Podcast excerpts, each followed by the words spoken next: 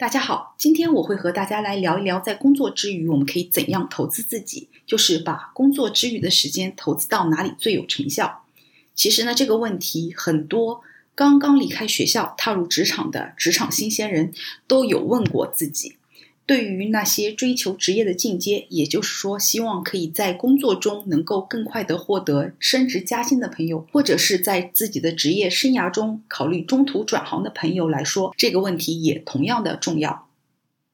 既然今天的节目呢，我们聊的是工作之余的时间，那我就不会去聊很多跟我们本职工作相关的内容。当然，有些朋友可能他们刚刚踏入职场，做自己的第一份工作。或者是刚刚跳槽到一家新的公司，需要花不少的时间去了解一个新的行业，去学习一些新的跟工作相关的职业的技能，去了解公司的生态等等。在工作一开始的时候，也许没有那么的熟练，所以需要花更多的时间去完成他们的工作。他们把工作之余的时间投资到本职的工作上来，在一开始。我认为是可以理解的，但是如果我们在日复一日、年复一年的工作中不能够学习到新的知识，不能够让我们进阶到职业生涯的下一个阶段。这些和工作相关的技能还需要我们花费工作之余的时间去学习，我们就需要去重新检视这份工作是否纯粹是在消耗我们。在我们工作中有一些重要的技能，比如项目管理、人际沟通，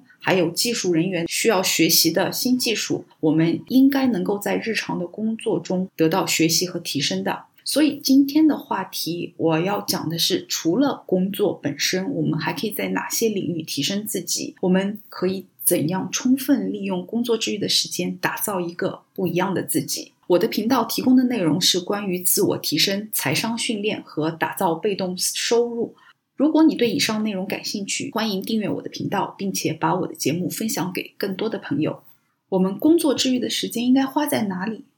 首先，我认为无论在哪个年龄阶段，我们都应该学习一点理财的知识，再做一些和投资理财相关的实践。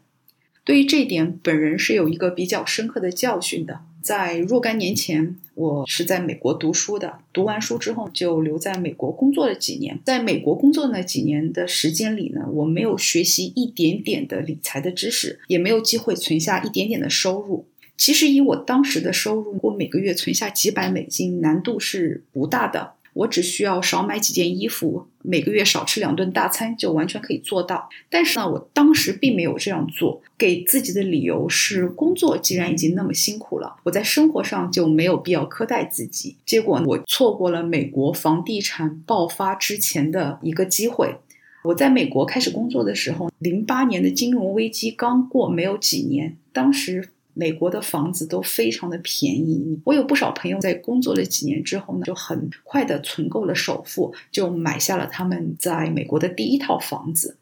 但是我并没有这样做，也没有考虑过这样做。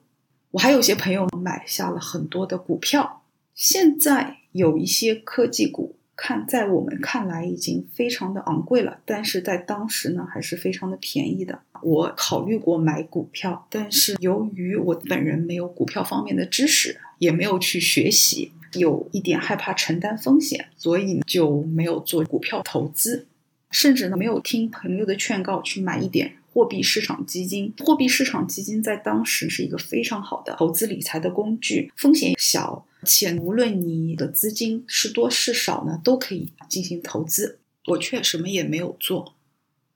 正是因为我当时没有学习理财和投资的知识，直接的后果就是我财富积累的速度比同龄人要慢很多。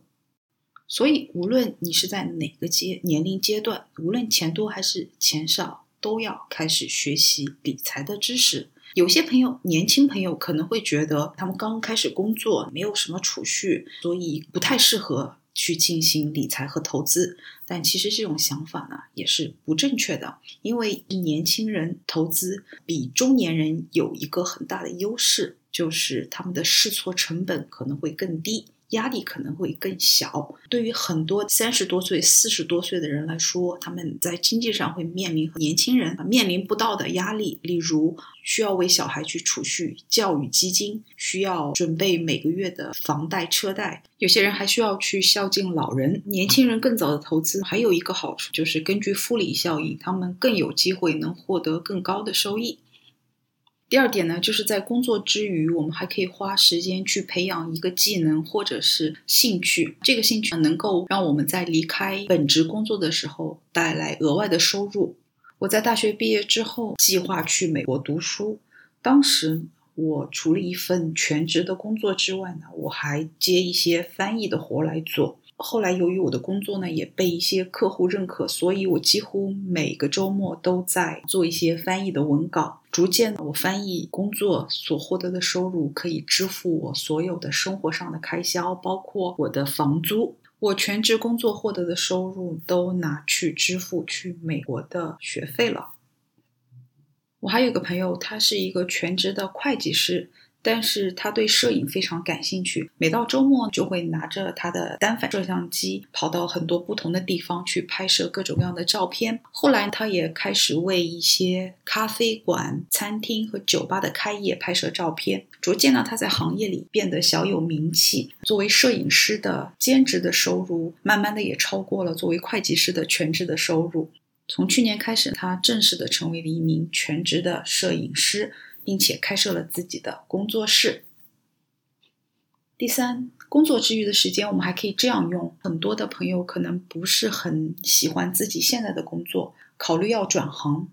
嗯，这样就需要花费很多的时间去发掘他们真正感兴趣的领域，并且培养与之匹配的技能。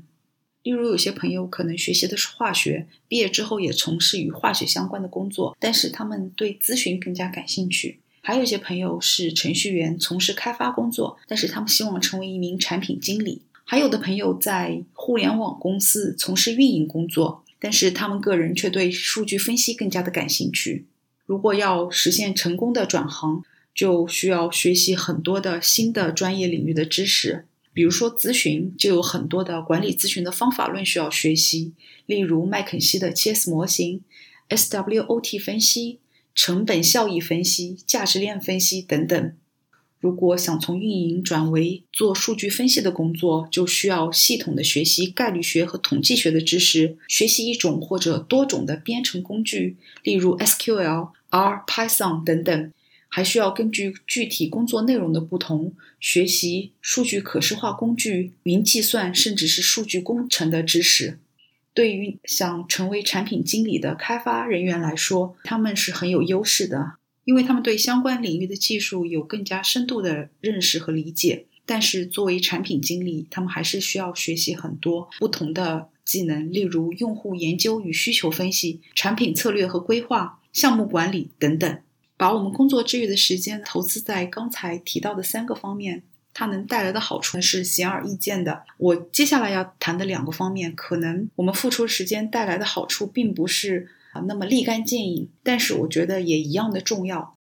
第四点就是在工作之余呢，我们应该多读一点书，而且这些书不是我们的工具书，或者是和专业相关的书，我们可以读一些闲书。在我的学生时代，我曾经是一个非常喜欢读书的人。但是后来工作以后，因为工作比较繁忙，然后还要处理很多大大小小的事情，没有时间去读书，人也变得消极起来。还有一些朋友，他们一直保持着读书的习惯，所以在和他们交流的时候，逐渐感觉到自己和他们的差距。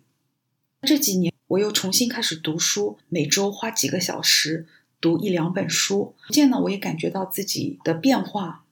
焦虑感降低，内心也变得更加的平静。我分析了一下原因，我们都说自己没有时间读书，但我们是真的没有时间吗？我们其实有很多的时间都花费在了互联网上，我们不否认。互联网是我们获得信息和知识最快捷、最方便的渠道，但是我们为了这个快捷与方便，也付出了不少的代价。例如，互联网上总是充斥着各种虚假的信息；再比如，广告商为了提高他们的利润，常常在互联网上贩卖焦虑，这就对我们产生了很大的影响。但是当我把使一部分时间和注意力从互联网转移到了书本之后，我觉得自己又能够更加理性和独立的思考了。第五，工作之余的时间最值得投资的地方就是自己的身体。如果说这个世界上只有两件事让我们的时间有投资回报的话，第一件事就是读书，第二件事就是健身。我曾经不是一个非常喜欢健身的人，但是近两年来，我开始养成健身的习惯。我每周都会花几个小时做一些简单的运动，我会去做瑜伽，会去跑步，甚至去健身房做一些重训。我可以感受到持久的健身对于健康的改变。除此而外，健身还有其他的好处，它让我的精力更加的充沛。我每天白天上班，还有做各种各样的事情的时候，都更加的富有效率。同时，我的性格也变得更加的开朗。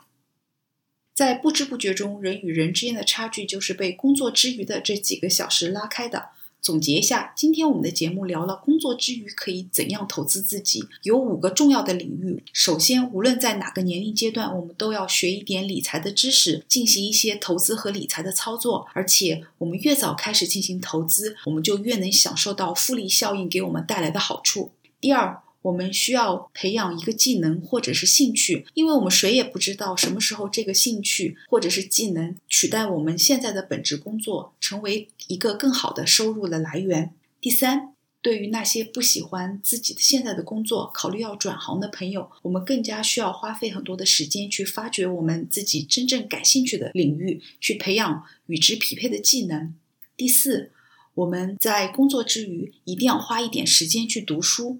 读书也许不能带来一些立竿见影的好处，但是它能够洗涤我们的心灵，让我们能够更加独立和更加理智的去思考。第五，在工作之余，我们一定要花一些时间去照顾好我们的身体，养成健身的习惯，我们一定能够受益匪浅。今天的节目就到这里，如果你喜欢今天的节目，也欢迎点赞转发。我们下期节目再见，拜拜。